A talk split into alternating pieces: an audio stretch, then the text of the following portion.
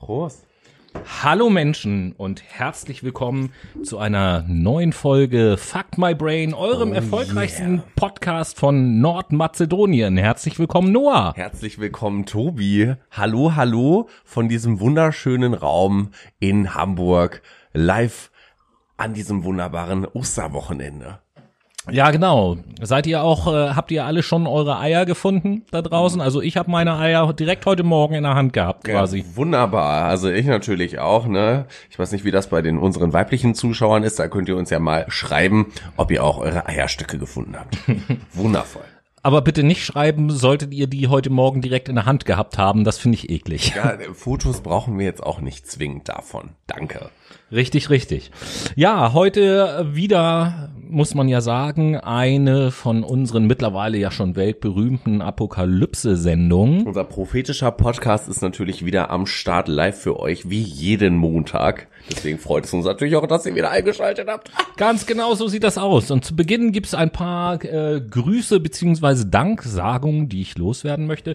Zum einen auf jeden Fall Grüße an Flo.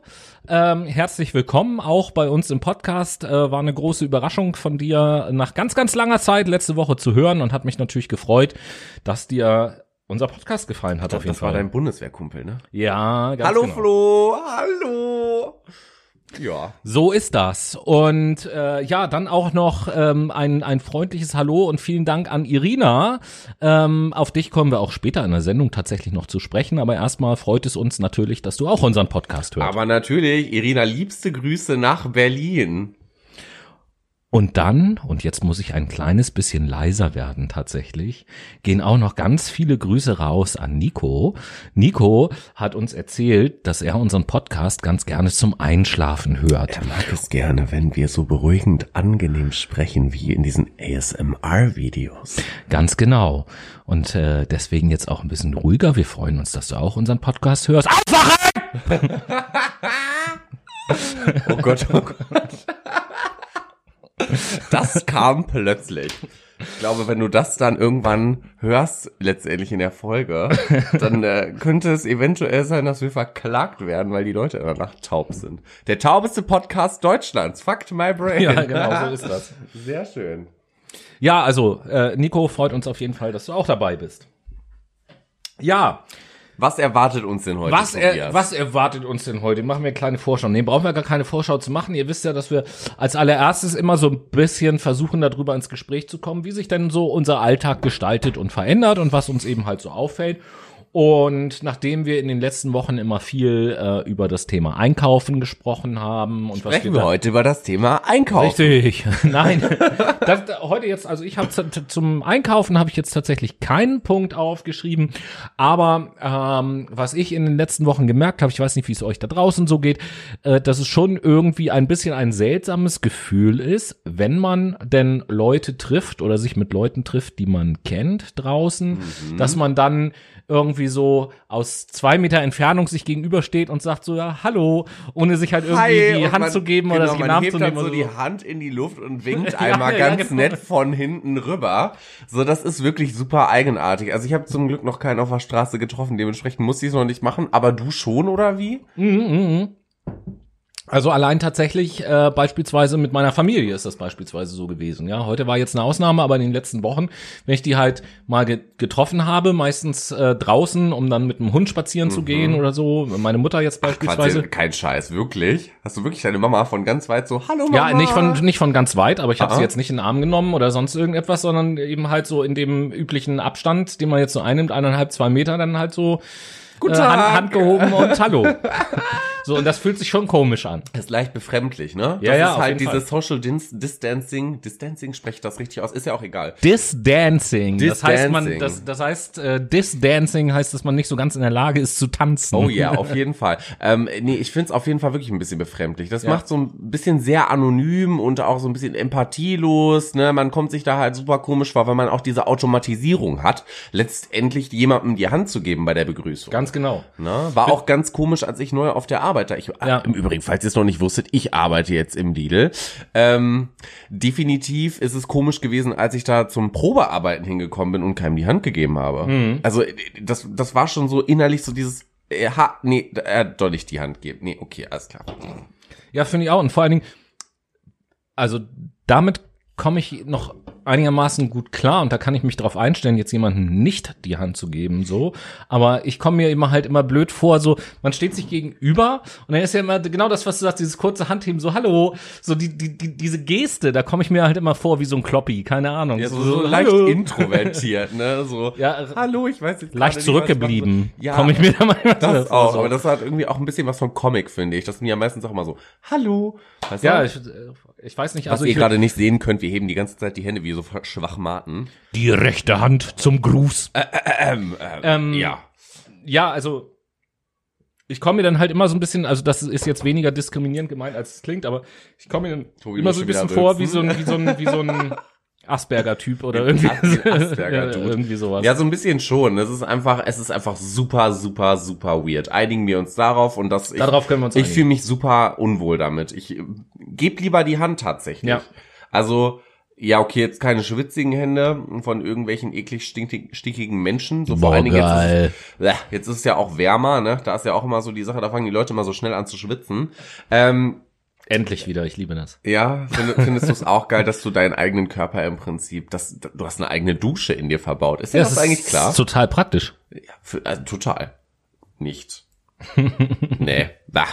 Also schwitzen äh, muss für mich nicht sein. Reicht schon, dass ich auf der Arbeit immer schwitzen muss im Sommer. Wenn ich mein Tablett ja, von A nach B bewege, weil eigentlich, ich wusste nicht, ob ihr es wusstet, eigentlich arbeite ich in der Gastro. Also wissen die wenigsten. Ja. Ähm, an, an sich tatsächlich, mein komisches Thema, in das wir da reinrutschen, an sich tatsächlich finde ich Schwitzen überhaupt gar nicht schlimm, also wirklich überhaupt gar nicht. Mhm. Wenn das nicht, unter Umständen ist ja auch nicht immer so, wenn das nicht so müffeln würde. Wär, das wär, ist wäre, aber Alltagsschweiß. Wäre, wäre, wäre Schweiß als solches. Mhm.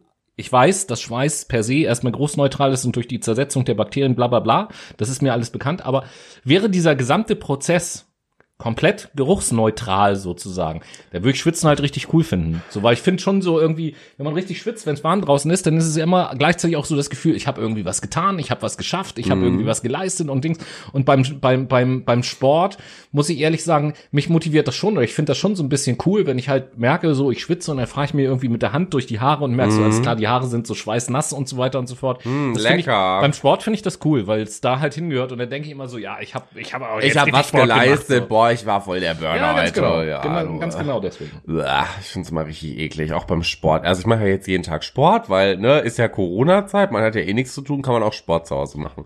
Gibt ja auch YouTube und in YouTube ist auch Kennst du dieses YouTube? Dieses YouTube? Ganz eigenartig. Ist da das, gibt es so Videos. Das ist in diesem Internet, In ne? diesem Internet, haben wir ja schon letzte Woche drüber gesprochen. Das setzt sich ja, nicht genau. durch, ich sag's dir. Nee, wie dem auch sei. Äh, ich mache ja jetzt immer Homeworkouts, weil ich ja auch äh, mich nicht mehr so viel bewege. Vorher bin ich immer 20 Kilometer am Tag gelaufen. Jetzt sind es so ein Kilometer am Tag.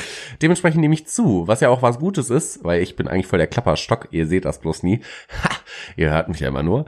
Ähm, wie dem auch sei Jetzt habe ich den Faden verloren. Worauf wollte ich denn eigentlich hinaus? Du, ich habe Ach, ich bin da immer am Schwitzen. Das ist super eklig. Ich, ich, ach, nee, ich hätte gerne Sport so und dann muss ich nicht schwitzen. Hm. Weil danach muss ich auch jedes Mal duschen gehen. Das ist auch super anstrengend, weil dann muss ich, nicht, dann muss ich in die Dusche bewegen, da habe ich gar keinen das Bock ist auch super drauf. anstrengend.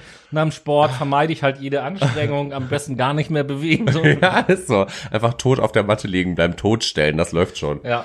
Ne? Bis, bis, bis zum nächsten. So, was ist uns denn noch in der Corona-Zeit so, ja, aufgefallen, da war ja noch, außer wir, dass die wir, Leute schwitzen? Wir quatschen ja hier nicht einfach, wir sind ja hier in der Sendung, habe ich ganz vergessen. ähm, dass die Leute schwitzen. Äh, ja, was mir auffällt, ich weiß nicht, wie es euch da draußen geht und ob das in anderen Städten anders ist als hier. Was mir auffällt, ist, dass es tatsächlich spürbar mehr Polizeipräsenz gibt als äh, vor der Krise halt. Also heute hatte ich hier so ein Beispiel, ich bin in einem Park spazieren gegangen und ähm, da war es eben halt so, dass mehrfach ein Motorradpolizist durch den Park gefahren ist und eben halt geguckt mhm. hat, dass nicht zu viele Leute auf einer Bank sitzen und nicht zu viele Leute zusammenstehen und so weiter und so fort. Und auch auf den Straßen sehe ich eben halt mehr Polizisten und Polizeiautos oder häufiger, sagen wir es mal so, als vor der Krise gefühlt. Mhm. zumindest. Okay, ähm, kann ich auch so unterschreiben. Bei mir ist es halt das Ding, ich wohne ja in Wandsbek im Prinzip, wenn man das jetzt mal so grob aufteilt. Äh, für jeden, der sich in Hamburg nicht so auskennt, Tobi wohnt auf der linken Seite, ich wohne auf der rechten Seite von der Alster. Und auf der rechten Seite von der Alster sind eher so die, ich sag mal, Viertel, wo die Arbeiter gewohnt haben, damals so äh, nach dem Zweiten Weltkrieg. Das hat sich auch so weiterhin etabliert. Barmbek und Wandsbek sind da zumindest zwei ganz klassische Stadtteile dafür. Und da wohnt, da ist halt auch Multikulti so und da fährt halt öfter die Polizei lang als jetzt hier auf der linken Seite so, ne? Das ist auch richtig so, wenn da so viele Ausländer sind. Ja, richtig, für die ganzen AfDler, die uns zuhören, ne? Ihr kriegt Meine Meinung. meine Meinung, wie dem auch sei. Ähm, deswegen, also ich habe jetzt auch gemerkt, dass da öfter mal die Polizei abends vor allem, abends bei mir rumjuckelt, ne? Weil, also wie gesagt, das, was ich vorher mitbekommen habe, natürlich als alles normal vonstatten ging, da fuhr auch oft die Polizei rum, um einfach zu kontrollieren, dass da keine Scheiße gebaut wird, so. Aber jetzt kontrollieren sie ja abends, damit sie sehen, okay, es sind keine Ansammlungen von Menschen irgendwie am Start. Was auch super komisch ist. Also Ich finde das auch so eigenartig, dass man sich nicht mehr versammeln kann und dass nicht mehr als zwei Leute irgendwie zu, draußen rumlaufen dürfen, aber zu Hause darfst du dich sogar mit mehreren Leuten versammeln. Ist dir das eigentlich klar? Dieses Versammlungsverbot gilt nur für den öffentlichen Raum. Ja, okay, aber ähm, naja, zu Hause, bei mir zu Hause lässt sich das ja auch erstens schwer kontrollieren. Richtig. Deswegen macht da ein Verbot auch wenig Sinn. Verbote machen ja meiner Meinung nach nur dort Sinn, wo ich diese Verbote auch kontrollieren und überwachen kann. Ansonsten kann ich mir das gleich sparen. Ja, im deutschen Gesetz machen einige Verbote auch ab und an mal keinen Sinn. Ja, äh, das ist es ja generell so, aber dann oftmals meist aus Gründen, weil man sich denkt so, ja, den Gedanken verstehe ich, aber ist halt nicht umsetzbar, aus welchen Gründen auch immer. So. Ähm, ähm, war Ähm, mein Gedanke schon zu Ende? ich ähm, weiß nicht, ich habe den Faden verloren. Maybe, diesmal. vielleicht. Das ist Maybe, auch so ein bisschen. Wie war deine Frage nochmal? äh, Hast du auch vergessen, ne? Sehr gut. Was habe ich mir noch aufgeschrieben hier? Ich bin ja Ja, mal gut vorbereitet. Springen wir einfach mal heute ein bisschen durch die Themenleiste. Genau. Das ist mir jetzt auch kürzlich erst bewusst geworden. Da war ich ähm, mit einem Kumpel zusammen unterwegs. Wir wollten zu einem Park fahren, um dort spazieren zu gehen. Natürlich nur zu zweit, so wie sich das gehört. Also ich halte mich schon, sage ich mal, zu 90 Prozent äh, zumindest an all diese ganzen Dinge. Und Vorbildlich. dann war es eben halt so, dass wir so an der Stadtgrenze Hamburg-Schleswig-Holstein halt waren und äh, meinte mein Kumpel auch, ah, lass doch mal da vorne lang fahren. Ich sag, nee, da fahren wir nach Schleswig-Holstein rein. Da Warum fällt dir denn heute der Kuli so auf drunter? Schwä Schwächeanfälle. Ja, ich sag's dir. Äh, wenn wir nach Schleswig-Holstein, äh, dann fahren wir nach Schleswig-Holstein rein. Und er sagte, ja, und? Ich sag, nee, nee, ich sag, wir dürfen das Bundesland ja nicht verlassen. Ach, echt? Und das, ich sag, du, wahrscheinlich wird überhaupt nichts passieren, wenn wir das machen. Ich sag, ich sag aber bei Schleswig-Holstein ist es ja so, ich weiß nicht, wie es in, anders, in anderen Bundesländern ist. Mal sehen, wie, Noah hat mir gerade den den Stift wiedergeben. Mal Stift sehen, mal sehen, wie lange es dauert, Lass bis der Media den Stift runterfällt. einfach auf dem Tisch liegen, Kann ich nicht. Tobias. Ähm, und dann kostet das im Zweifelsfall, wenn ich erwischt werde, einfach mal 500 Euro Strafe, wenn ich in Schleswig-Holstein, sage ich mal, unberechtigterweise durch die Gegend fahre und dabei erwischt werde. Und tatsächlich ist es so, Tut mir leid, ich, äh, ich habe mich verfahren. tatsächlich ist es so, ja, die sind ja auch alle Menschen, die Polizisten, aber tatsächlich ist es ja so, dass gerade in Schleswig-Holstein, also an dem Übergang Hamburg-Schleswig-Holstein auch, ich will jetzt nicht sagen streng, das wäre übertrieben, aber relativ regelmäßig auch kontrolliert wird, wer da reinfährt. Also äh, es sind teilweise fest eingesetzte Polizeiposten an dem an den Ortsausgangsstellen von Hamburg oder Ortseingangsstellen von Schleswig-Holstein sozusagen, die die Autos anhalten und sagen Fenster runter, wo möchten Sie denn hin, wo kommen Sie denn her und so weiter und so fort. So. Aha. Ja gut, äh, was ist, wenn du jetzt irgendwie ein Auto hast, in Hamburg wohnst, über die über deine Eltern halt versicherungstechnisch angemeldet bist, sag ich mal, und die ja in Schleswig-Holstein Ja, dann wohnen, das, das, hast das du ist Lack kein gehabt, Thema. ne? Das ist kein Thema. Die halten nicht an, sagen, wo wollen sie hin? Und wenn du sagst, da und dahin, was wollen sie da? Ich, ja, ich wohne da. Ja, natürlich lassen sie sich dann fahren. Das, äh, und das lässt sich auch Naja, nachvollziehen gut, am aber, Ausweis drin. ja, wenn in deinem Ausweis aber steht, du wohnst in Hamburg und dein Kennzeichen von deinem Auto, die machen das ja in der Regel am Kennzeichen fest, ne? Wenn da irgendwie HH steht, dann werden sie dich safe anhalten, wenn du in schleswig ja, überleg mal, Leute, das wisst ihr nicht. Ich habe ein Düsseldorfer Kennzeichen, weil Firmenwagen. ja, ich bin ja hier, so gesehen bin ich ja hier im Norden völlig falsch. Äh, Du hast richtig verkackt, wenn dich hier die Polizei annimmt. Was machen Sie hier? Sie kommen aus NRW. Äh, ich, ich wohne hier. Nein, Sie kommen aus NRW. Meine Meinung. Kein Wutbürger, sondern Wutpolizist. Die gewaltbereiten Schweine, ey. Ja, was ist, äh, was ist uns noch aufgefallen? Erstmal äh, aktueller Anlass quasi Osterwochenende und äh, da, das kennt ihr bestimmt, was ich jetzt anspreche. Osterwochenende ist sowieso ja Feiertage und so. Jetzt ist das Wetter, zumindest hier im Norden, auch noch mega gut. Ich glaube, in ganz Deutschland ist das Wetter an diesem Wochenende Über echt gut. 20 Grad. Über 20 Grad werden, also hier in Hamburg hatten wir heute so 22,5, 23 Grad. Ich weiß aber, dass beispielsweise heute weiter im Süden auch 26, 27 Grad waren in Ach, Deutschland. was, wirklich? Ja. Krass, und es ist April, ne? Ja. Also zieh dir das mal rein. Der April macht, was er will. Ja, ja, aber irgendwie, das hat auch wieder schon so einen Schwung von Klimawandel, findest du nicht auch? Ja, normal. Also der Klimawandel bleibt ja nicht stehen, nur weil jetzt Corona ist. Wäre schön, wenn es so wäre. Kommen wir aber später zu. Genau. Also und und da so ein bisschen der Zwiespalt äh, kann ich mir vorstellen, dass es jetzt auf dieses Wochenende verteilt noch schwerer fällt, sich an die eine oder andere Auflage zu halten, weil gutes Wetter, ich will raus, ich will irgendwie sonst Osterfeuer oder was weiß ich, was man an Ostern gemacht hat, mit Leuten, mit Freunden treffen und so und äh, ich sag mal, wenn draußen scheiß Wetter ist die ganze Zeit, grau und grau und Regen, dann fällt es einem, glaube ich, auch ein bisschen leichter, in der Wohnung zu hocken und zu sagen, jetzt treffe ich mich mit niemandem, sondern spiele an mir rum oder sonst irgendwas. Ähm, Das immer. Also Ne? auch wenn es warm ist. Ne? Auch wenn ich draußen bin und mich mit Freunden treffe, mache ja, ich das. dann spiele ich auch an mir rum. Ganz Exhibitionisten-like, wie ich halt bin. Ne? Stehe auf Nudismus. Rote Ampel zum Beispiel, das ist so eine Wartezeit, die kann man gut überbrücken. Kennst du dieses Video? Das ist, glaube ich, ungefähr zehn Jahre alt. Das ist aus so einem Film. Da sitzt eine Alte auf ihrem Fahrrad und wartet an der roten Ampel und Mhm. befriedigt sich erstmal eine Runde mit ihrem Fahrradsattel. Das ist aus, ich glaube, Wilde Jungs oder so heißt der Film. Das ist auch Okay. so ein, ein deutscher Film halt, ne? Immer diese sexistische Scheiße. Aber wie dem auch sei, passt ganz gut äh, hierhin. In der Tat, in der Tat. ja, also nochmal zurück. Äh, ich weiß nicht, wie es euch geht, aber an so einem Wochenende mit so einem Wetter ist es natürlich nochmal schwerer, auf bestimmte Dinge äh, zu verzichten und so.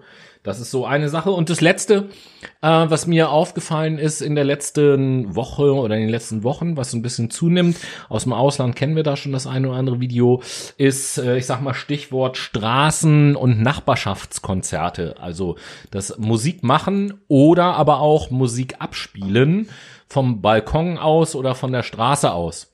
Äh, Finde ich cool und es gibt äh, tatsächlich mittlerweile immer mehr werdend auch Künstler, die normal halt von ihrer Musik leben, die jetzt sich halt einfach mit ihrem Instrument irgendwo mal auf eine leere Straße stellen und spielen und das Publikum sind dann eben halt die Leute, die die Fenster aufmachen und da rausgucken. So. Braucht man dafür einen Künstlerschein zurzeit? Ist die andere Frage, ne? Ich glaube nicht. Ich glaube nicht. Ich glaube auch nicht. Ich glaube, das juckt die auch nicht. Hauptsache, du bist alleine und, deswegen- nicht mit deiner Band. Deswegen, Leute, Stichwort prophetischer Podcast, an dieser Stelle mal so ein kleines Announcement. Ähm, nur damit ihr das wisst, beobachtet mal in den nächsten Monaten, äh, wenn ihr es nicht ohnehin schon tut, die äh, Social Media und YouTube und so weiter und so fort, so diese ganzen einschlägigen Kanäle. Denn äh, Noah, Noah wird bald berühmt. Genau, Noah wird, ich wollte, genau das wollte ich gerade sagen. Noah wird bald berühmt. Ja, ich habe ihm heute den Vorschlag unterbreitet, doch seinen Balkon auch mal zu nutzen, um einmal am Tag sich da rauszustellen oder zu setzen und mit äh, dem Grande Piano oder der Gitarre für seinen Nachbarn ein Lied zu performen. Oh nee, ich glaube, ich setze mich mit meinem Cajon einfach draus. Also wer nicht weiß, was ein Cajon ist, ein Cajon ist halt ein akustisches Schlagzeug. Dann kann ich erstmal allen Leuten auf die Nerven gehen. Toll. Cajones kenne ich. Äh, Cojones, äh, Cojones, äh, dicke Cojones, grande. Dicke Cajones. Ja, genau. Und ähm, äh, dementsprechend, wenn wir schon bei Cojones sind, wollen wir nicht mal irgendwie was auf die Playlist klatschen? Nee, noch nicht. Ich bin immer zu früh in den letzten Sendungen, merkst du? Für früh, zu früh Komma. Du, du, du hast es irgendwie eilig. Zwei, zwei Sachen habe ich noch auf Zettel, bevor wir zu der Mucke kommen, auf jeden Fall, die äh, letzte Woche passiert sind, sage ich mal so, und auch äh, erwähnenswert sind. Zum einen geht es um das äh, wunderbare Bundesland Sachsen-Anhalt. Yay. So. Wer nicht weiß, wo Sachsen-Anhalt ist, Magdeburg. Ja.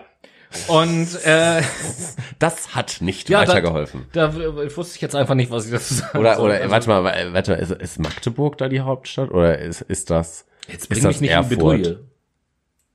Das weiß ich nicht. Ich auch nicht. gesagt. Das, Das, weiß ist, ich nicht. das ist so ein Bundesland, über das spreche ich gar nicht. Also das kommt in meinem, auf meiner Deutschlandkarte, auf meiner inneren Deutschlandkarte gar nicht vor. Auf jeden Fall Sachsen-Anhalt. Sachsen-Anhalt, wie jedes andere Bundesland auch, hat einen Innenminister. Das ist der Holger Stahlknecht der CDU. Ähm, also nicht, nein, warte mal, das ist der Holger Stahlknecht der CDU, genau. Als wenn es mehrere Holger Stahlknecht. Stahlknechts geben würde. Also der heißt Holger Stahlknecht und gehört zur CDU. Das wollte ich damit sagen, auf jeden Fall. So, und äh, abseits der ganzen Corona-Debatte gibt's ja immer noch das Thema mit den Flüchtlingen und so weiter und so fort. Ja, ja. Und der Holger Stahlknecht, der hat gesagt, das gibt einen Tweet, müsst ihr mal gucken bei Twitter, vielleicht finden der das wäre, ich habe das glaube ich auch geretweetet oder einen Kommentar dazu geschrieben. Weiß ich jetzt nicht genau, müsst ihr mal schauen, wenn ihr Bock habt.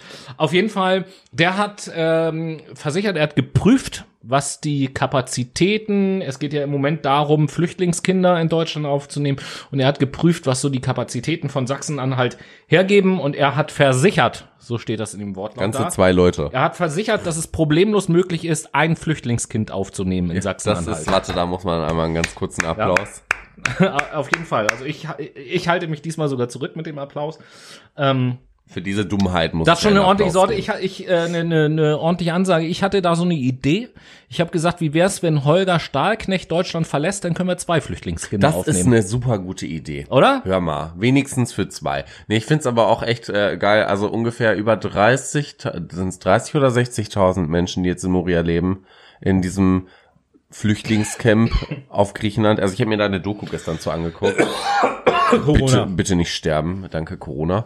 Ähm, ich habe mir dazu gestern eine Doku angeguckt und habe mir halt auch mal diese Zustände reingezogen, unter welchen Bedingungen die einfach leben. Die teilen sich ja mit 60.000 Leuten eine Pipeline für Wasser. Ähm, generell ist es für die gar nicht versorgungstechnisch möglich, alle Leute mit Essen zu versorgen. Die leben auf engstem Raum in Zelten, haben keine Matratzen, die schlafen auf dem Boden mit einer Decke unten drunter. Und unser wunderbarer Ministerpräsident, oh, nee, warte, Innenminister, Innen- Innenminister, nee, äh, Horst Seehofer. Ja. Horsti auf jeden Fall. Ist ja auch ein richtiger Hotte Horst. Seehofer. Hordi. Äh, Der ist Innenminister. ja, er, er findet es klasse, dass man ganze 50 äh, unbegleitete minderjährige Flüchtlinge in Deutschland aufnehmen kann. Ja, also die Zahl Klasse. 50 finde ich für Deutschland natürlich auch total lächerlich. Auf der anderen Seite äh, bin ich auch immer äh, der Meinung, ja, okay, also äh, es geht da ja auch um internationale Politik und irgendwelche Verhandlungen und bla bla bla. Ähm, das ist mir schon klar, dass dieses ganze Thema politisch alles nicht so einfach ist. Aber wir hier in dem Podcast sprechen ja immer einfach aus einer menschlichen Perspektive und da ist einfach diese, um zurückzukommen zu dem Dings, es ist problemlos möglich, ein Flüchtlingskind aufzunehmen, ist halt lächerlich einfach. Ist es, aber weißt du, was mich jetzt mal interessiert? Ne. Wie viele europäische Staaten haben wir? An der Zahl sind das nicht irgendwie 100, 136? Nein, so? 136 auf gar keinen Fall. Wir haben insgesamt, äh, insgesamt glaube ich 198 souveräne Staaten auf der Welt. 47 unabhängige Staaten. So. 47 geteilt durch 60.000 machen wir jetzt einfach mal. Ja. Dann kann man nämlich rechnen, wie viele Flüchtlinge jedes Land aufnehmen müsste, um Moria im Prinzip zu sprengen. So, das wären 1200, äh, sagen wir mal 1300 Menschen über den Daumen Das, gepeilt. das, das, Ding ist, dass man Witz. so halt nicht rechnen kann, ne? Weil einer von diesen 47 Staaten ist beispielsweise der Vatikanstaat. Der würde doppelt so groß werden, wenn er die aufnehmen würde, weil Ja, die haben halt gar nicht möglich, 1000 ne? Logisch. So, Aber wenn wir das mal gilt für die ganzen 3000 Zwergstaaten, Leute- San Marino, Monaco, äh, Liechtenstein, äh, das, das sind auf jeden Fall schon mal Andorra, das sind auf jeden Fall alles schon mal europäische Staaten, für die diese Zahl auch schon eine große Herausforderung sein könnte, würde ich jetzt mal vermuten. Auf der anderen Seite für Länder, da will ich mal als erstes Deutschland nennen beispielsweise, da ist natürlich diese Zahl total lächerlich klein. die Niederlande, Frankreich, Spanien, genau. Italien, Ungarn, Dänemark, Schweden. Wobei man ja, wie gesagt, sagen muss, dass es natürlich viele Länder gibt, die im Moment echt andere Probleme haben. Ich will hier aber ganz deutlich auch nochmal darauf hinweisen, dass es mir nicht darum geht, irgendwie zu sagen, oh, Corona, äh, ich, ich bin ja kein AfDler, Corona ist jetzt total super, weil das ist das beste Argument dafür, jetzt keine Flüchtlinge mehr aufzunehmen. wir haben ja sowas. kein Geld und so, ne? Ne? Äh, Ich kann verstehen beispielsweise, dass Länder wie Italien oder Spanien, um diese beiden mal zu nennen, wo Corona-mäßig auf europäischer Ebene zumindest da echt die Kacke am Dampfen ist und die richtig viele Tote zu beklagen haben und so, dass da im Moment das Engagement in Richtung Flüchtlinge sehr noch zurückhaltender ist als vorher ohnehin schon. Das kann ich aus rationaler Sicht durchaus nachvollziehen, aus menschlicher Sicht jetzt nicht, aber aus rationaler Sicht eben halt schon. Ähm, ja, aber ich find's gut, dass immer wieder das Thema auch angesprochen wird, weil es eben halt zeigt, dass trotz Corona bestimmte Dinge halt nicht ruhen. Und wir können aktuell, glaube ich, noch froh sein, dass es auf Moria oder in Moria auf Lesbos bis jetzt Corona-mäßig noch kaum etwas los ist, weil ich äh, wage mir überhaupt gar nicht auszumalen, was passiert, wenn das erst in solchen Lagern ausbricht. Man muss sich mal Folgendes reinziehen, ne? auf der Insel Lesbos, Mhm. das habe ich auch neulich im Fernsehen gesehen, auf der gesamten Insel Lesbos, Okay. nicht nur was die Lager angeht, sondern Ja. die gesamte Insel, gibt es insgesamt acht Intensivbetten. Wow, das ist ungefähr gar nichts. Und Das da kann man süß. sich, und wenn man, wenn man das mal ins Verhältnis setzt mit alleine, was sagtest du eben, 30.000 äh, Flüchtlingen, die da in 60. Mo- oder 60.000 Flü äh, Flüchtlingen, wenn man das mal ins Verhältnis setzt, plus die Bevölkerung, die da ja ohnehin Ja. wohnt, dann ist das wirklich nichts. Und dann kann man sich ausmalen, sollte da Corona richtig zuschlagen, Das was wird dann da los ist. Lazarettähnliche Ja, äh, Zustände annehmen. Aber hallo. Das, äh, ja. Ja, und zweiter Punkt, den ich noch mit euch äh, teilen wollte, auch ein interessanter Fakt von, von unserer aller Lieblingspartei, der AfD, die Alternative fürs Denken. Die Arschlöcher für Deutschland. Äh, Arschlöcher für Deutschland, auch eine gute Abkürzung. Ja, ich habe ne? mich jetzt für Alternative fürs Denken Oder die Affen für ein, Deutschland. äh, entschieden, Uh, genau. ah, ah. Ähm, ja, da ist es so gewesen, äh, gab es auch zahlreiche Tweets zu. Der gesamte Bundestag macht ja auch diese äh, Stay-Home-Geschichte, Die so wie Asperger wir, für Deutschland. so wie wir halt. Nicht so die AfD. Die AfD hat sich äh, vergangene Woche oder die zurückliegende Woche mit äh, insgesamt 70 Abgeordneten aus ganz Deutschland zu einem Meeting getroffen Oh, äh, in Berlin. ganze 70. um über die Position, Verhaltensweisen, wie auch immer, in der Corona-Krise zu debattieren. Vier Stunden ging das Ganze. Und es war sogar so, wer dieser Sitzung ferngeblieben ist und nur per Telefonschalte zu äh, gehört hat von den. Mitgliedern, der war nicht stimmberechtigt. In den Absch äh, Stimmberechtigung war nur, wer physisch anwesend gewesen ist. Aha. Wo ich auch gesagt habe, genau das falsche Zeichen, aber ich habe dann ein bisschen drüber nachgedacht und habe gesagt, sehr gut. Weil ich mir überlegt habe, wenn die, wenn die AfD-Leute sich in Berlin treffen, Ja. mit 70 Leuten und Ja. dann debattieren die da vier Stunden. Und dann fahren die wieder nach Hause in ihre Bundesländer. Dann sollen sie sich doch dort mit ihren Ortsvereinen und Dings mit den ganzen AfD-Leuten treffen. Mhm. Sollen die doch alle gerne machen. Dann inf- infizieren sich nur noch AfD-Leute und die Leute, die dann an Corona ist ja sterben, eine sind auch nur noch AfD-Leute. So geil. Das wäre irgendwie schon eine leichte Lösung für Ne? das Problem Ne? mit dem Rechts, äh, ja, unser, mit unserem Rechtsproblem in Deutschland. Ne? AfD. Ansteckung für Dummies. Ansteckung für Dummies, das ist auch eine gute Sache. Da könnte man ein Buch drüber schreiben, so ein Dummy-Buch. Das würde Genau. sogar passen, mit einem blauen Cover. Ja, und jetzt, äh, während wir uns dann gleich noch mal, du trinkst ja Bier, ne? Maristats, bald auch in ihrer Kneipe. Äh, das ist mein Spruch, Mann. Ich bin für die Werbung zuständig.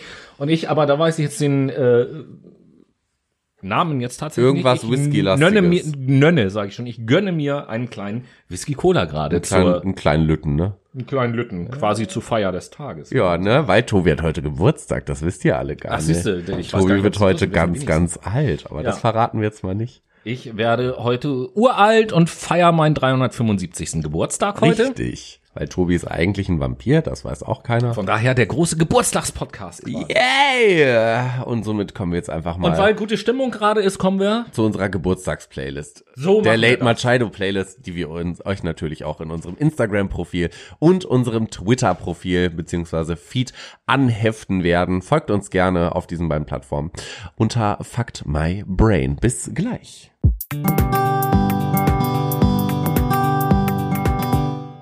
Ich frag dich, du fragst mich, was setzt du auf die Late Machado Playlist? Tobias. Jo, ähm, was setze ich auf die Late Machado Playlist? Äh, Weil wir gerade über die äh, AfD geredet haben, möchte ich doch eine relativ politische Band auf die Playlist sitzen und die glücklicherweise aber genau aus dem anderen politischen Lager kommt, nämlich von der Band Feine Sahne Fischfilet setze ich Oh. das äh, Lied komplett im Arsch auf die Playlist. Sehr schön. Mit Monchi. Mir.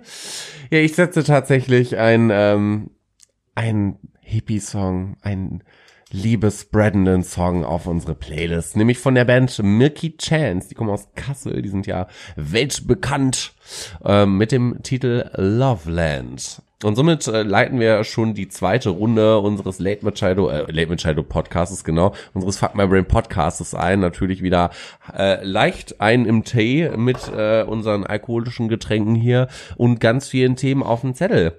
Was haben wir denn? Was haben wir denn? Ja, ähm, wir wollen euch ganz gerne hinweisen auf ein Video, was ihr auf YouTube äh, finden könnt, was äh, einen bestimmten Aspekt dieser ganzen Corona-Zeit sehr gut beleuchtet. Und deswegen wollten wir das hier äh, thematisieren. Der ein oder andere von euch kennt äh, den Kanal vielleicht, äh, den Kanal MyLab auf YouTube. Ähm, Von unserer Wissenschaftskollegin Maiti Genau. Nguyen Kim. Falls sie noch nicht kennt, folgt ihr gerne. Ganz genau. Also äh, da vielleicht, wer das noch nie jetzt irgendwie gehört hat, als Hintergrundinformation, diese äh, liebe Kollegin ist Chemikerin vom Studium her und hat schon seit geraumer Zeit einen recht erfolgreichen äh, Kanal auf YouTube, wo sie sich ja, sa sagen wir einfach mal so als Überbegriff mit dem Thema Wissenschaft beschäftigt und da viele wissenschaftliche Grundsätze aus der Chemie, aber auch aus anderen Bereichen halt gut verständlich erklärt. Super verständlich und vor allen Dingen total lustig und total Und einfach mega sympathisch auch. Ja, diese Frau ist einfach klasse. So, die hat äh, in den letzten Wochen war es ein bisschen ruhig und sie hat ein bisschen Pause gemacht, weil sie auch Mutter geworden ist und so. Die hat einen Belag geworfen. Genau, äh, die hat geworfen. äh, hat, hat aber jetzt äh, während der Corona-Zeit äh, erscheint alle zwei Wochen donnerstags immer von ihr ein neues Video. Und den Auftakt hat ein Video gemacht, wo sie sich ähm, nicht nur mit der Corona-Krise als solches auseinandersetzt, sondern einfach mal so ein bisschen versucht zu erklären, was ist denn im Moment los und warum ist das so und wie geht's eventuell weiter und wo führt das Ganze hin. Und ähm, das Ganze auch so mit Zahlen untermauert und erklärt halt so bestimmte Begriffe und wie sich Sachen errechnen und bla bla bla. Und das wollen wir mal so Tobi, ein du kleines musst, du bisschen. musst nicht immer deine Rübse unterdrücken. Du darfst auch einmal richtig gelassen Ja, ins Mikro das, das tue ich, wenn damit du einfach einen Real Realismus auch schaffst. ich das, das tue ich, wenn ich im Ansatz, wenn ich im Ansatz merke, Und da fiel der Stift wieder auf den Boden, der Schwächeanfall beginnt. das tue ich mit dem Rülpsen, wenn ich im Ansatz merke, dass es ein lohnenswerter Rülps wird, der auch einen entsprechenden Sound hat. So, wenn, wenn das nur so ein, irgendwie so ein halbes, halbgares Lüftchen ist, was da entweichen will, dann ist das ja nur peinlich. Halbgares Lüftchen würde ich sagen, wenn ich jetzt erstmal straight ins Mikro furze. Aber okay, gut, alles klar. Dann ist halb, halbgares Das hatte ich nachher noch vor. Ach so, ja gut, zum Schluss, ne? Okay, Google. Nein. äh, ja, genau. Hat das überhaupt bei euch funktioniert letztes Mal? Ich weiß es nicht. Bei mir hat das funktioniert. Ja, sehr schön. ähm, ja, und aus diesem Video wollen wir euch eben halt so ein paar Sachen einfach mal so ein bisschen erzählen, weil wir beide das Video ähm, total interessant waren. Und zwar geht's äh, oder als Ausgangspunkt ist ja erstmal die Frage, wann endet denn das Ganze, was wir überhaupt ähm, erleben, beziehungsweise wann würden wir denn davon sprechen, dass die Pandemie beendet ist? Was müsste also passieren? Und da gibt es immer das, worüber wir auch schon ein paar Mal gesprochen haben. Noah hat da ja einen ganzen äh, ein, ganzes Wahlprogramm quasi draus gemacht aus dem Thema Herdenimmunität. Ich erinnere da von vor ein paar Wochen an seinen Wahlkampf-Slogan äh, Alte und Schwache isolieren, re- den Rest infizieren. Ich sag ja, ich sollte kein, ich sollte kein Wirtschaftspsychologe werden. Eigentlich sollte ich Virologe und Epidemiologe werden immer. Oder Politiker. einfach. Oder Das wäre viel Politiker. lustiger, glaube Ja, ich. ich, ich glaube, ich würde tatsächlich die ganze Zeit nur im Bundestag rumschreien und die AfD irgendwie beleidigen. Und zwar straight. Überleg mal, das ist Keine ein, rationalen Argumente, nur Beleidigungen. das ist ein, ein ganz seltsames Gedankenexperiment, auf, auf das ich neulich irgendwie gekommen bin. Ich weiß noch nicht mal warum. Überleg mal, du gehst heute Abend ins Bett, gehst schlafen, schläfst gut, alles, alles gar kein Problem. Und dann und am nächsten Morgen, Höcke vor pass deinem auf, Bett und am auf. nächsten Morgen wachst du auf. Also es ist wie aufwachen, du wachst auf am nächsten Morgen, machst die Augen auf und schaust dich um und stellst fest, dass du gerade zu Fuß unterwegs bist auf den letzten Schritten zum Rednerpult vom voll, äh, voll besetzten Bundestag und stehst da jetzt vorne und musst jetzt irgendwas sagen auf einmal. Das würde dann folgendermaßen sich Das wäre echt anhören. lustig. Hallo Menschen. Herzlich willkommen. Herzlich willkommen äh, zu meiner Rede darüber, warum die AfD hier nicht hingehört. Fangen wir bei Björn Höcke an. Björn Höcke ist, glaube ich, der hässlichste Spaß, den ich je in meinem Leben gesehen habe und ein unglaublich krasser rechtspopulistischer Spast. Ende. Sehr gut. Applaus. So- so- danke, so- danke meine Fans, danke. Nee, also äh, Ende der Pandemie. Und ähm, da ist ja immer so das äh, eine Sache, die gesagt wird, ja, Herdenimmunität. In dem Moment, wo wir, oder das gilt ja für jedes Land, äh, jede andere Gesellschaft auch, in dem Moment, wo wir eine Herdenimmunität erreicht haben, ist die Pandemie beendet. Und jetzt wissen wir mittlerweile, das wisst ihr wahrscheinlich auch, von Herdenimmunität spricht man, wenn so 60 bis 70 Prozent der Bevölkerung einmal so richtig schön kräftig durchseucht gewesen sind, sozusagen. Ne, einmal schon richtig ausgeblutet. Und wenn man das jetzt mit äh, auf ein Land wie Deutschland überträgt, mit der Einwohnerzahl, dann bedeutet das für Deutschland, dass zwischen 48 und 56 Millionen Menschen erkrankt gewesen sein müssen, um von Herdenimmunität zu sprechen. Richtig, mal eine kleine Vergleichszahl, nur damit ihr es wisst. Wir sind jetzt ungefähr bei, wenn wir dem RKI, also dem Robert Koch Institut glauben, bei circa 150.000 Infizierten über den Daumen gepeilt. Ich habe jetzt gerade die Zahlen nicht zur Hand.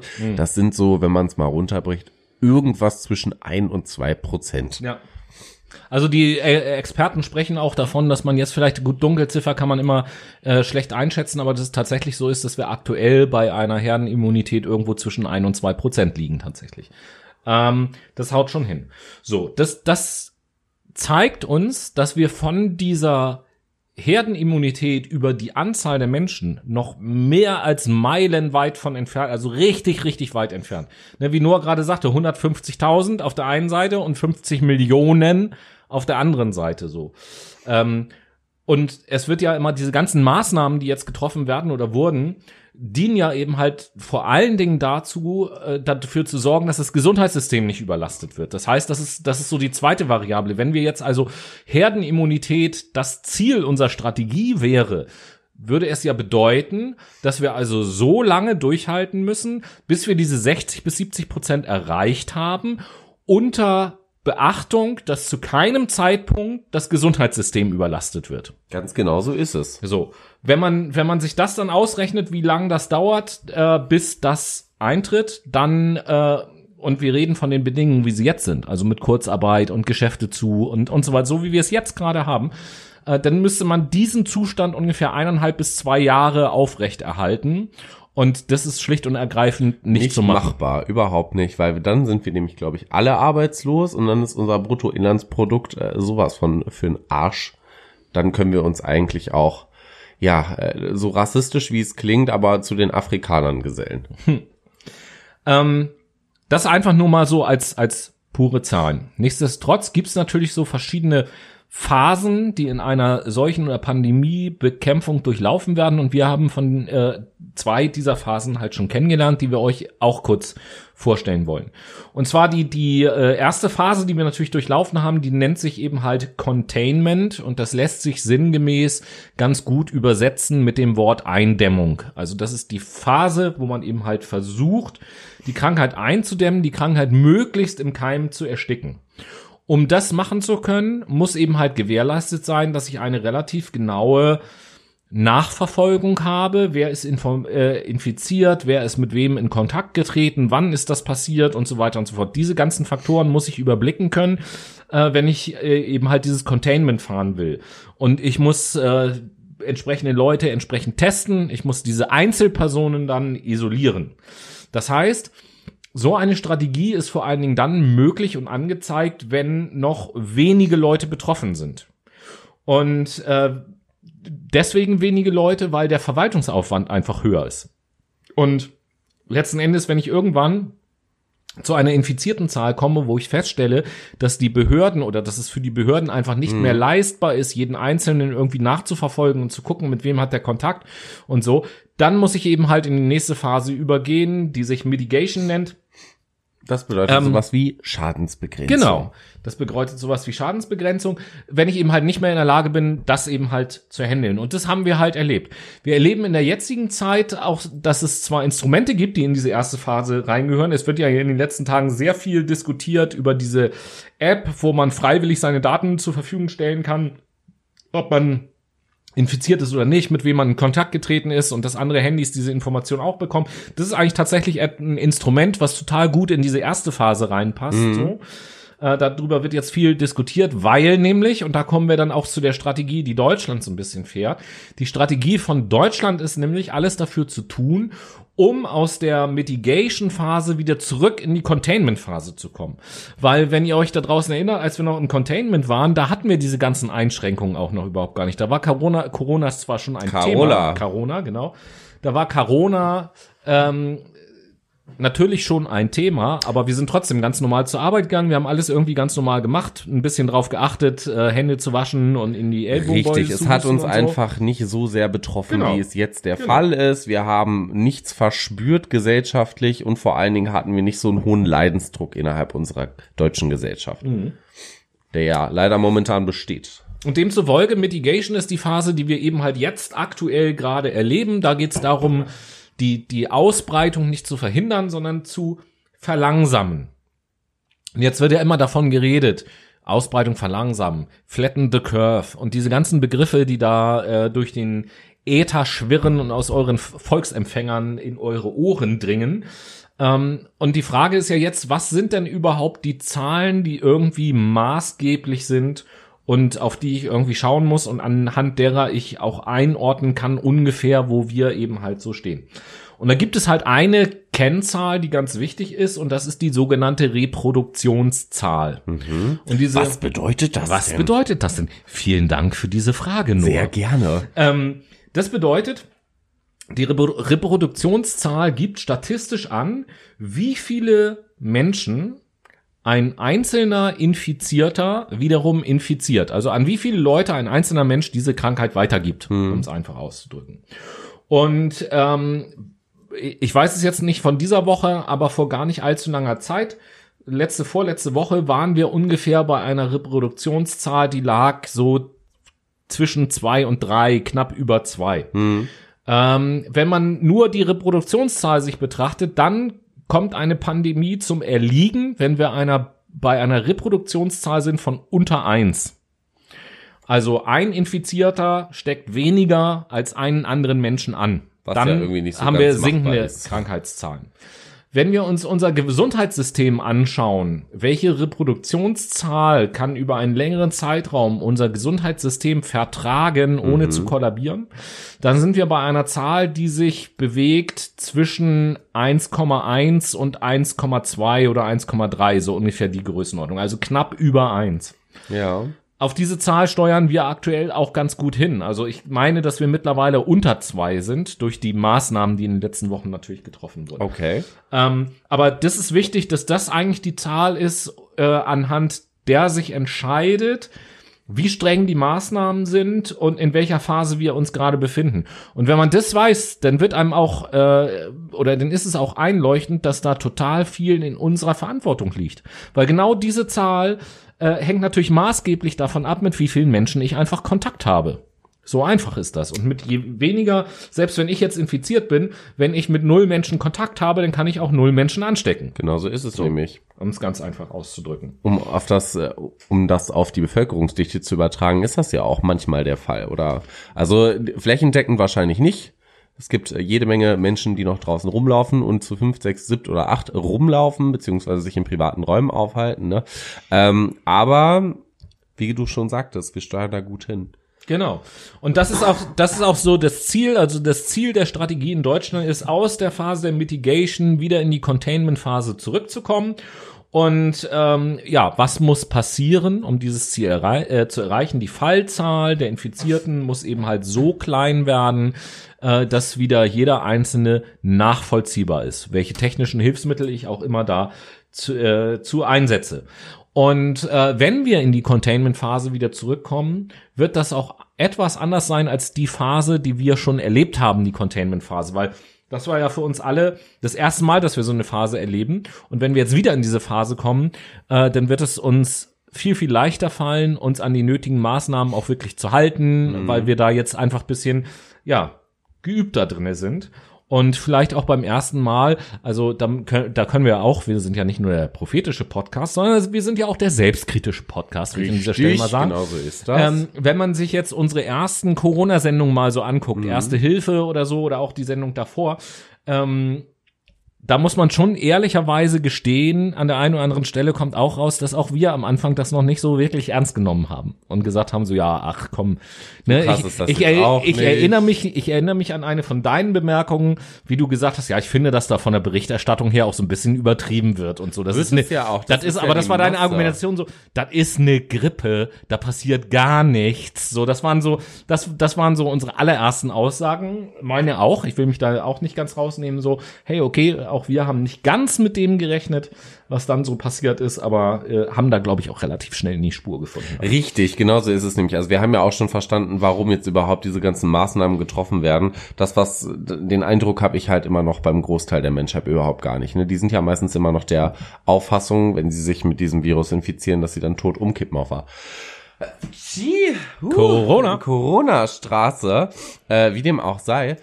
Da müssen wir einfach mal hinschauen, dass wir wieder lernen, vor allen Dingen auch nach Corona, sowas wie eine Gesundheitsetikette beizubehalten, weil das haben wir früher auch nicht gemacht. Das ist ja sowieso eine ganz spannende, ich nenne es mal soziologische Frage, welche sozialen Verhaltensweisen, die wir jetzt erlernen sozusagen oder erlernen müssen, sich nach der Krise, also wirklich nach der Krise, nach der Pandemie, äh, sich weiterhin halten und welche nicht. Das äh, wird auch nochmal äh, ganz.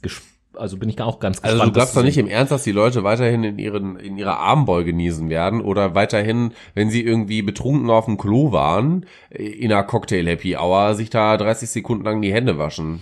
Also mit der mit dem Da Händewaschen wird glaub ich, freihändig gepisst und dann wird wieder rausgegangen aus dem Klo. Äh, mit dem Händewaschen glaube ich tatsächlich auch weniger. Mit dem in die Armbeuge niesen, das kann ich mir schon eher vorstellen. Das ist vielleicht nicht alle, aber es ist ganz, ganz viele einfach so beibehalten, weil sie sich jetzt dran gewohnt, gewöhnt haben. Aber was ich meine, sind auch so die Kleinigkeiten, zumindest in den ersten Wochen nach der Krise, vielleicht wenn ich auf der Straße unterwegs bin, ob wenn mir jemand entgegenkommt, man immer noch so ein bisschen zur Seite geht, um diesen Abstand zu wahren und so, so diese Sachen. Ich denke halt die so. ersten Wochen, aber danach wird das auch wieder ganz normal verschwinden. Genauso wie wir leider Gottes dann wieder ganz eng an, am Fließband beziehungsweise am Kassenband zusammenstehen werden. Ich will das nicht. Ich genieße Genau. das gerade. Also es ist schon irgendwie nervig, dass man an einer Kassenschlange bis ganz hinten im Laden steht, aber es geht ja relativ schnell. Und man hat seinen Platz. stimmt. Es ist so toll. Es ist so toll, aber wir dürfen bei diesen ganzen ähm, Maßnahmen, Phasen, die wir jetzt hier gerade besprochen haben, auch nicht die Folgen. Dein Tobias, lass den Stift einfach auf kann's dem. Tisch liegen. Wir dürfen einfach nicht vergessen, dass diese ganze Pandemie auch gewisse wirtschaftliche Folgen mit sich ziehen wird oder nach sich ziehen wird, die wir auch mal so ein bisschen anreißen können. Außer du hast jetzt noch irgendwie was auf dem Ja, Zettel. sicher. Wie Ja. immer, wenn du, ja, wenn dann, du schon zum nächsten Dann Liga weißt du was? willst. Nee, nee, dann, dann machst du das jetzt noch. Nee, Nein, ich trinke jetzt mein Bier weiter. Aber es ist ja tatsächlich nur so die tatsächlich die Frage, wann ist das Ganze denn vorbei?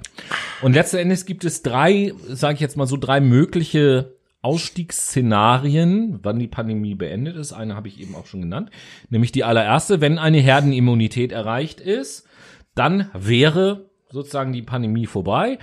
Ähm, zweiter äh, Fakt, wenn es ein Medikament zur Behandlung gibt, und als drittes Endszenario, wenn es einen Impfstoff gibt. So, das sind eben halt so diese drei Optionen, die es gibt.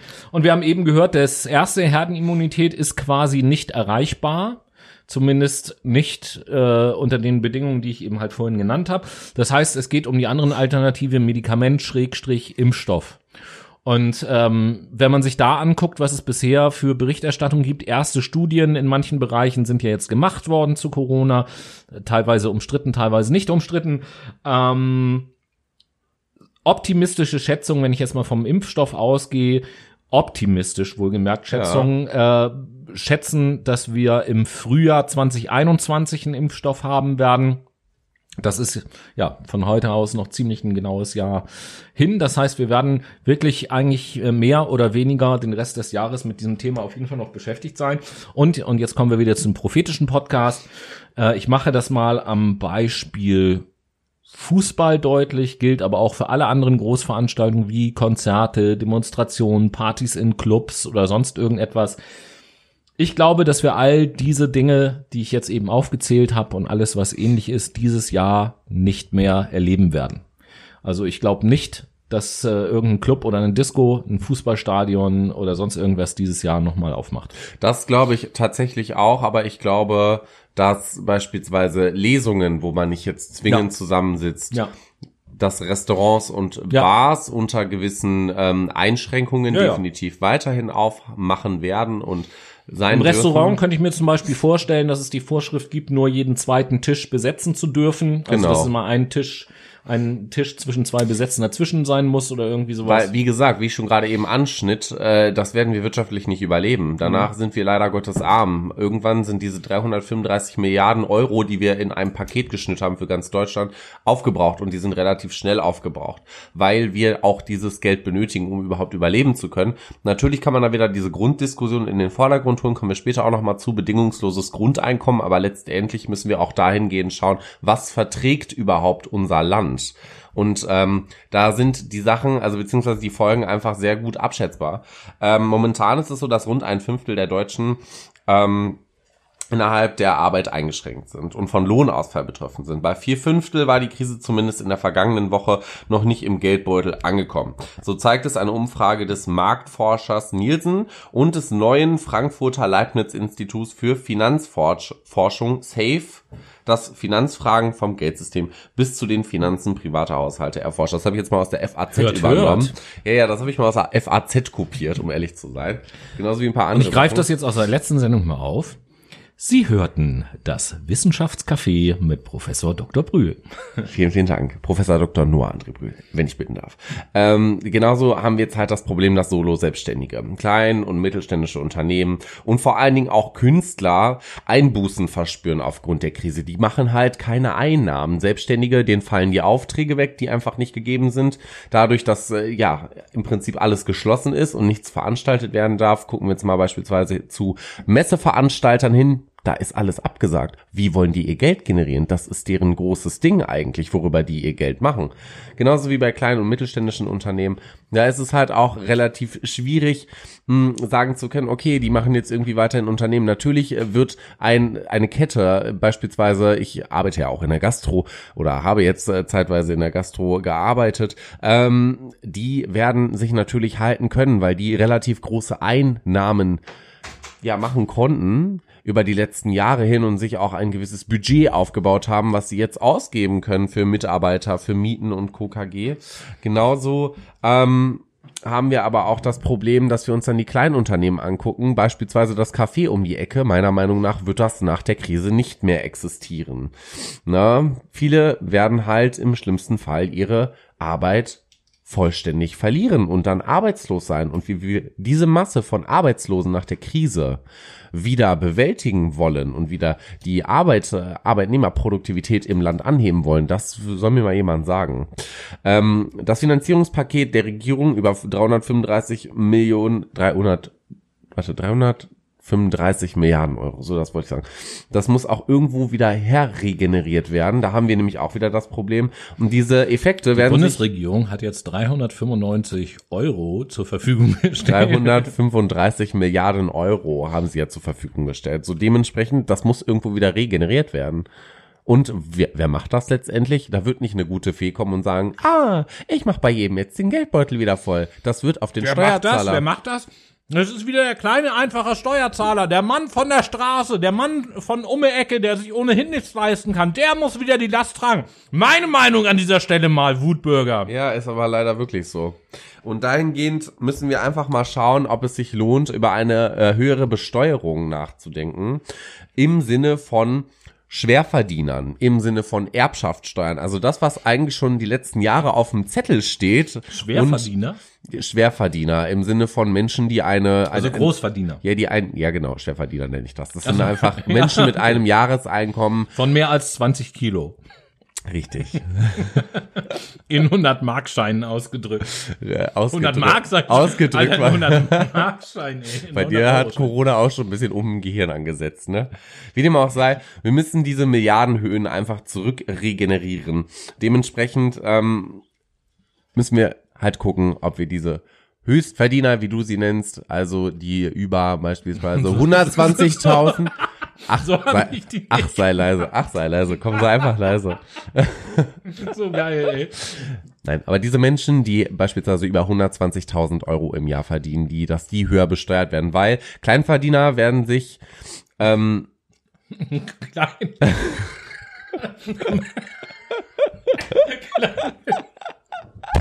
Sorry. Meinst du Leichtverdiener?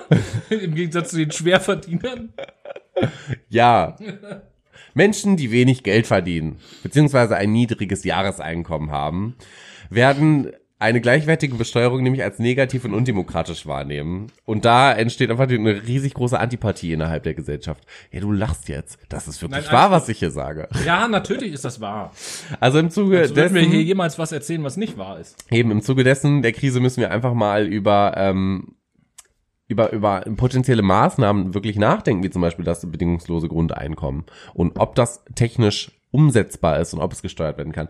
Denn schauen wir uns mal Spanien an. Spanien plant jetzt bereits das bedingungslose Grundeinkommen, das schreibt zumindest die Taz vor fünf Tagen, ähm, weil insgesamt verloren durch die Pandemie in Spanien bisher 3,5 Millionen Menschen ihre Anstellung oder ihre Aufträge als Selbstständiger. Und das ist natürlich dadurch, dass Spanien auch schon generell ein bisschen, sage ich mal, ärmlicher aufgestellt ist, eine große Einbuße. Dahingehend müssen wir einfach mal schauen, welche wirtschaftlichen ja, Folgen wir davon tragen werden. Und die sind krass. Ja, das auf jeden Fall. Also eine spannende Geschichte, sich jetzt nicht mal nur mit der Krankheit, mit Virologie und sonstigen Dingen auseinanderzusetzen, sondern eben halt auch mal ein Auge, Auge darauf zu haben mit fortschreitender Zeit. Was bedeutet das denn überhaupt wirtschaftlich und was warten da denn für große Herausforderungen auf uns? Also wir sehen, dass diese Krise ja tatsächlich eine Krise auf ganz verschiedenen Ebenen ist. Das kann man, glaube ich, auf jeden Fall festhalten. Und äh, jetzt. Der war aber auch nicht geil. Nein, der war nicht geil, aber der war besser als alle die. Das, das wird wahrscheinlich der beste Röps dieser Sendung sein. Also es, ich weiß, es ist eine Armutsvorstellung, überhaupt ja, keine Frage, ist aber es. äh, Da müssen wir mal meinen besten Freund einladen, den Torben. Der Torben, äh, der kann wunderschöne Rübse machen. Ja, die habe ich sogar noch auf Sprachnotiz.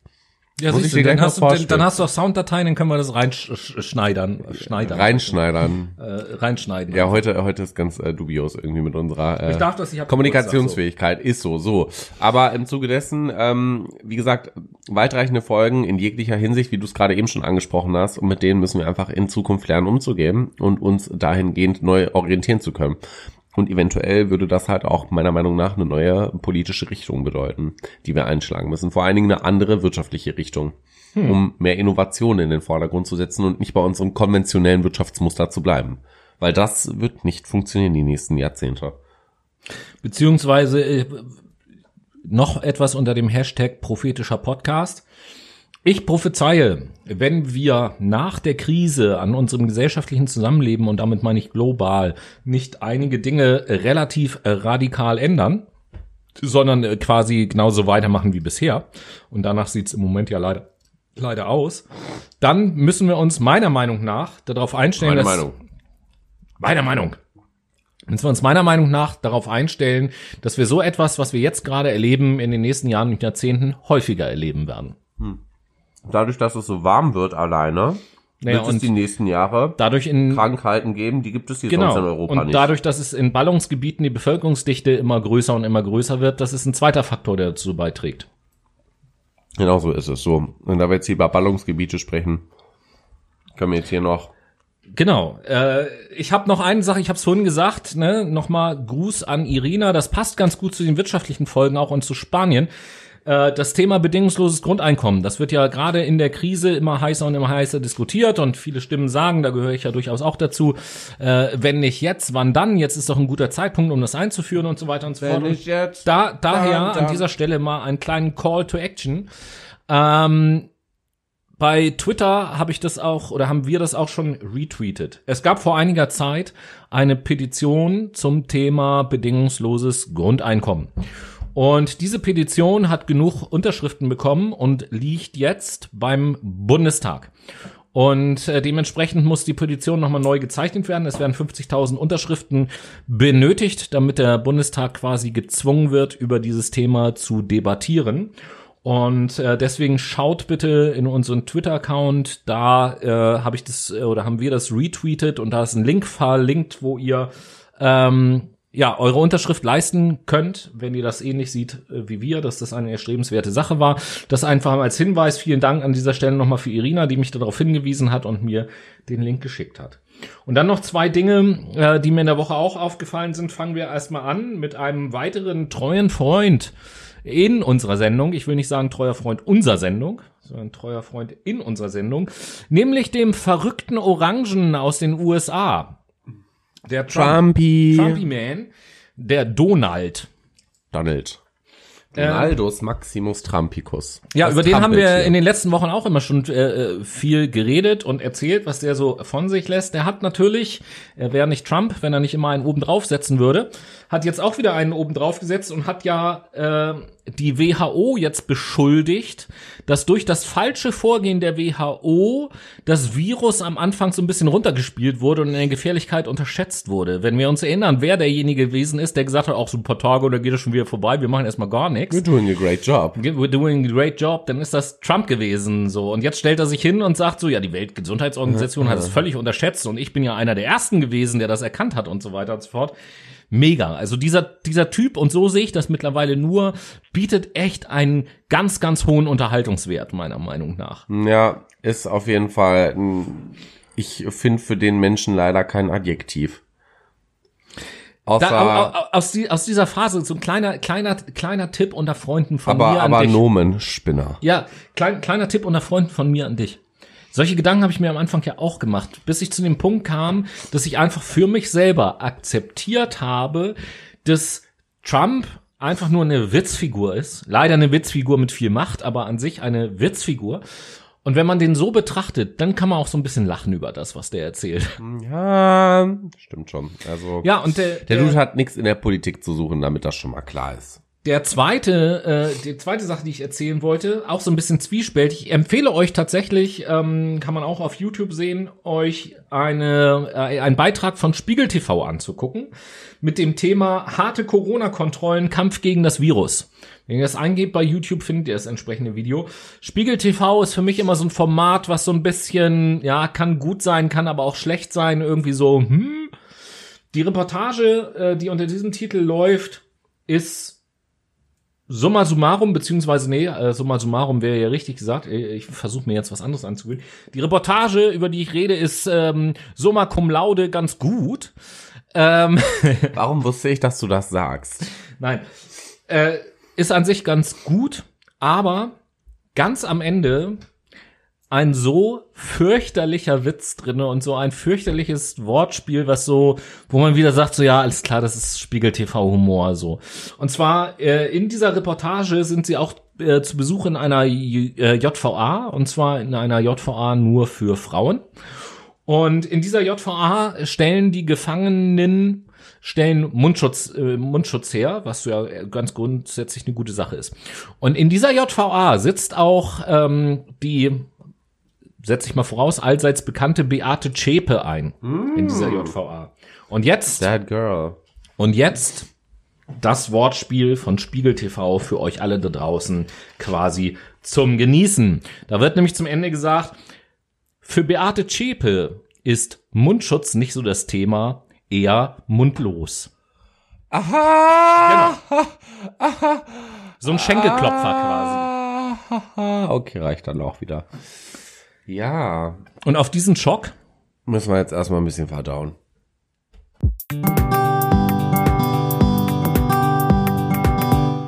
Wenn nicht jetzt, wann dann?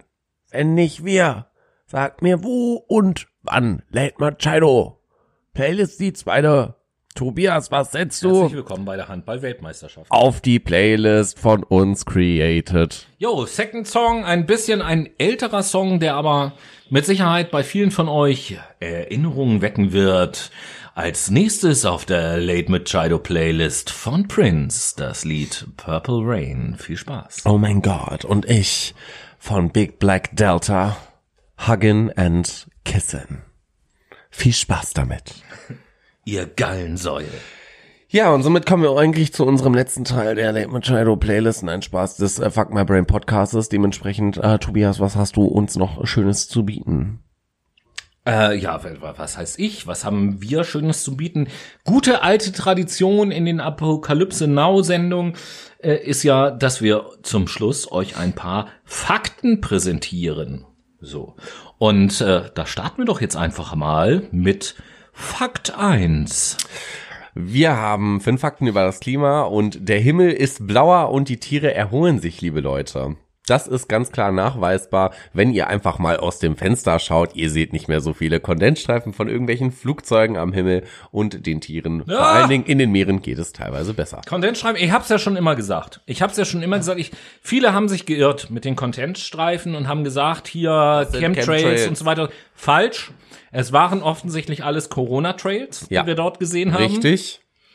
Genau so ist das. Also das halten wir jetzt einfach mal so fest. Äh, tatsächlicher Ironie des Schicksals. Berichterstattungen sind da unterschiedlich, aber man liest ja häufiger, dass wir im Jahr 2020, und damit ist, glaube ich, nicht nur Deutschland gemeint, sondern weltweit, äh, tatsächlich das erste Mal äh, die Klimaziele erreichen werden. Und ähm, Bravo. ja, das ist so ein bisschen Ironie des Schicksals, dass wir erstens so etwas äh, dafür brauchen oder zweitens so, so eine Phase uns zeigt, dass es möglich ist, das zu erreichen, wenn man sich nur anstrengt. Jetzt strengen wir uns ein bisschen unfreiwillig an, Ja, ehrlich gesagt, aber, gezwungen. aber vom Ding her, die Welt dreht sich weiter. Genau so ist es. Und somit kommen wir auch direkt zu Fakt 2. Und dieser besagt, dass die Verschmutzung von Gewässern und der Atmosphäre abnimmt. Wenn wir uns nämlich mal ähm, Satellitenbilder beziehungsweise CO2-Messungen und Methanmessungen über China anschauen, so konnten wir feststellen, während der Corona-Krise dort hat das abgenommen, weil natürlich auch der Smog nicht mehr so krass produziert wurde. Jo, praktisches Beispiel schon von vor zwei Wochen oder zweieinhalb Wochen, weiß ich jetzt nicht ganz genau, dass man auf einmal, und das ging ja tatsächlich relativ schnell in Venedig, wenn man da äh, an oder über die Kanäle geht, auf einmal wieder äh, relativ klares Wasser hat und den Grund sehen kann und sowas, wenn in den letzten 20 Jahren, glaube ich, äh, nicht möglich war. Nee, überhaupt nicht. Ja, Tobias. Ja, dann machen wir weiter mit Fakt 3. Es ist äh, total realistisch, dass nach der Corona-Pandemie wirtschaftliche Maßnahmen wieder eher in den Vordergrund gestellt werden als der Klimaschutz. Und dahingehend riskieren wir unsere Klimasch ja, unsere Klimaziele für das nächste Jahr und für die folgenden Jahre zu versäumen und vor allen Dingen dadurch halt auch klimatische Folgen ja, zu begünstigen. Was uns nicht so viel bringen wird, um ehrlich zu sein. Ja, tragisch, so gesehen. Eigentlich ja. Ne? Eigentlich bringt zwar die Corona-Krise irgendwie was Gutes hinsichtlich ein bisschen neues innovatives Denken innerhalb der Wirtschaft. Klar, Homeoffice ist machbar, man kann über aber- das Grundeinkommen diskutieren in Europa, Das aber ist ja die, die ganz große Frage ist ja von den Dingen, die jetzt diskutiert werden oder von den Ideen, wo man jetzt auf einmal sieht, ach, guck mal, das funktioniert ja tatsächlich sogar, auch wenn wir es am Anfang anders gedacht haben.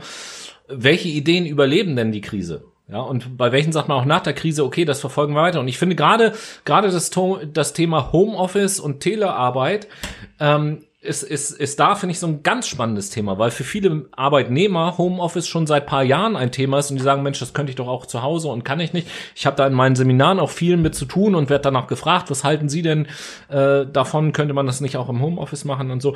Aber immer, ja, mein Chef ist dagegen und man muss in der Firma sein und so weiter und so fort. Das war immer irgendwie so halt die Meinung in vielen Jobs, nicht in allen, aber in vielen Jobs.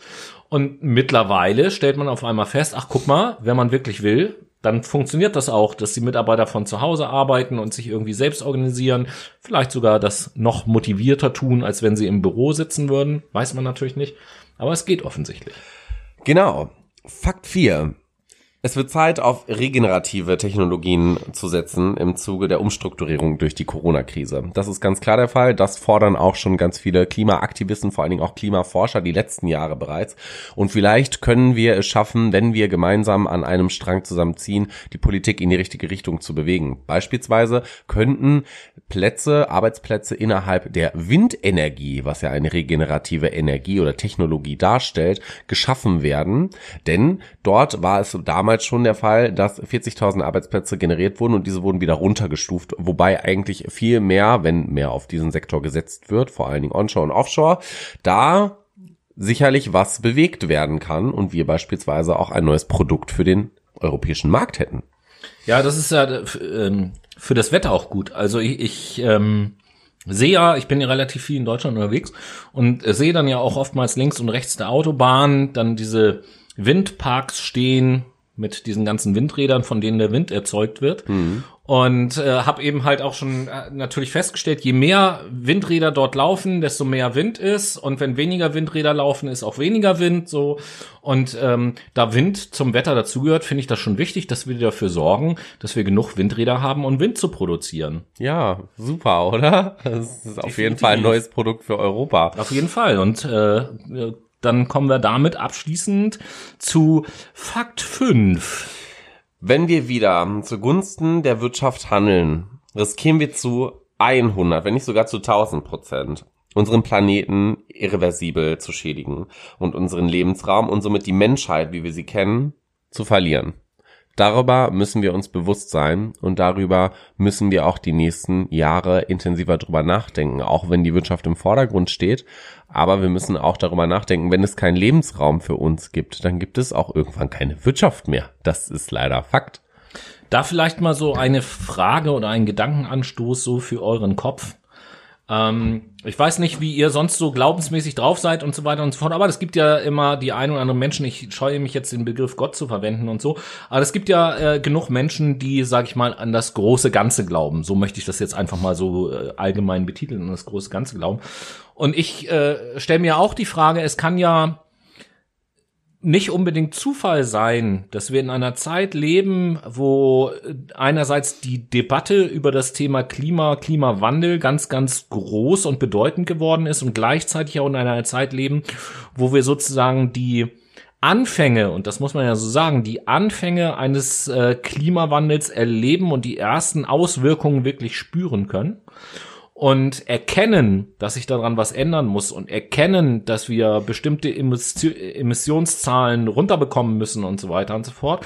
Und dann auf einmal so ein Virus ausbricht, der weltweit dafür sorgt, dass wir diese Ziele äh, auf einmal erreichen. Da könnte man ja auch sagen, hey, okay, äh, quasi hat die Welt sozusagen gesagt, so dieser lästige Parasit namens Mensch, der stört mich jetzt mal so langsam, jetzt lasse ich mal so ein Virus los, um denen mal zu zeigen, pass mal auf, wenn ich Bock hab, dann werde ich euch schon los. Das ist sogar eine, ja, ich würde sogar ein natürlicher Kreislauf dazu Naja. sagen, weil schau dir das doch mal damals an.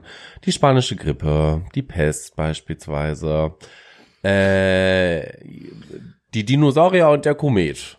Die Dinosaurier und der Komet, die spanische Grippe, die, die Kongo-Zunge, keine Ahnung. Genau, nee, aber das waren alles Ereignisse beziehungsweise Ja, Epidemien bis jetzt auf Ja, den natürlich. Kometen, äh, die einfach die ja Bevölkerung auf dem Planeten um ein Wesentliches reduziert hat. Definitiv. Also da bisschen äh, open-minded bleiben, den, den Gesamtzusammenhang sehen und dann erkennt man auf jeden Fall selber, äh, dass bei allen Unannehmlichkeiten einfach diese Krise, die wir im Moment haben, eigentlich eine Chance ist, dass wir in Zukunft Dinge anders machen und äh, eben halt gerade einen Vorgeschmack dafür äh, bekommen auch, dass sich Dinge auch anders machen lassen, wenn man das will. Genau so ist es. Ja, das äh, als fünf Fakten. Ganz zum Schluss dieser Sendung ähm, habe ich noch einen Fernsehtipp für euch. Beziehungsweise nein, kein Fernsehtipp. Äh, mir ist die Idee gekommen für, und da bitte ich gerne um Feedback, für eine sensationelle neue Show-Idee im deutschen Fernsehen, die ich euch Nein, es ganz geht nicht um Joko und. Klaas. Nein, überhaupt gar nicht. Moderatoren sind jetzt erstmal völlig nebensächlich. Der Anlass, das Thema der Sendung ist irgendwie halt das Entscheidende. Und äh, passt ganz gut in die Zeit, ist auch eine saisonale Sendung, von der es verschiedene Staffeln geben kann, einmal im Jahr, so wie wir es kennen. Und das Prinzip ist auch ähnlich wie relativ erfolgreiche Formate, zum Beispiel hier, äh, ich bin ein Star, holt mich hier raus oder ähnliche Geschichten. Das heißt, meine Sendung, meine Show-Idee, und dazu bitte erstens Feedback an uns, was ihr davon haltet. Und zweitens wird es gleich, wenn ich euch das geschildert habe, auch noch einen äh, Call to Action geben, was Vorschläge angeht. Meine sensationelle neue Show-Idee trägt den Titel Das große Stechen. Und das große Stechen, das Showprinzip ist Promis bei der Spargelernte. Oh Gott. Ja. Jede Woche wird ein Promi rausgewählt oder alle paar Tage, so wie man das aus solchen Formaten kennt. Und jetzt geht's natürlich darum, beispielsweise zwölf oder wie auch immer Promis zu finden, die anfangen. Und ich habe mal so drei Nominierungen für die erste Staffel mitgebracht, wen ich gerne in der ersten Staffel sehen würde. Dann hau mal raus. Fangen wir mal an. Kandidat Nummer eins. Christian Lindner. Kandidat Nummer zwei. Björn Höcke. Kandidat Nummer drei. Michael Wendler. Das sind schon mal ganz drei coole Kandidaten, glaube ich. Bei der Spargelernte fallen dir auch noch so drei Leute ein, wo du sagst, so die müssten da wirklich mal schön Spargel stechen, mit der Kamera begleitet werden, wie die sich dann gegenseitig anzicken. Auch nach Feierabend Ja. und so, ne? Ist so eine Reality. Kandidatin 4 wäre dann meiner Meinung nach Alice Weidel auf jeden Fall. Ähm, ich würde gerne bei ähm, Politikern bleiben, nämlich Ja, unseren... aber nicht nur AfD, oder? Nee, also bei unserem wunderbaren CDUler, nämlich äh, Peter Altmaier. die kleine, die kleine Speckschwarte. Ja, der kann da ein bisschen abtrainieren, würde ich mal sagen. Ähm, und zu guter Letzt brauchen wir eigentlich noch so einen, der so ein richtiger Sprücheklopfer ist. Da du jetzt den Wendler genannt hast, nämlich den Pocher. Ja, der Pocher. Oder wo, wo du Politiker sagst, richtiger Sprüche, äh, Klopfer, da würde mir auch, äh, wie heißt der mit Vornamen Wolfgang, glaube ich, ne? Kubicki würde mir da auch noch Oh, einfallen. Der, oh der, der ja. wäre auch, doch, auch ganz gut. Ja, aber Frage an euch da draußen. Also ich bin echt überzeugt, wenn es dieses Format auch mit so einem Format an Promis geben würde, das hätte im Moment, glaube ich, mega Einschaltquoten.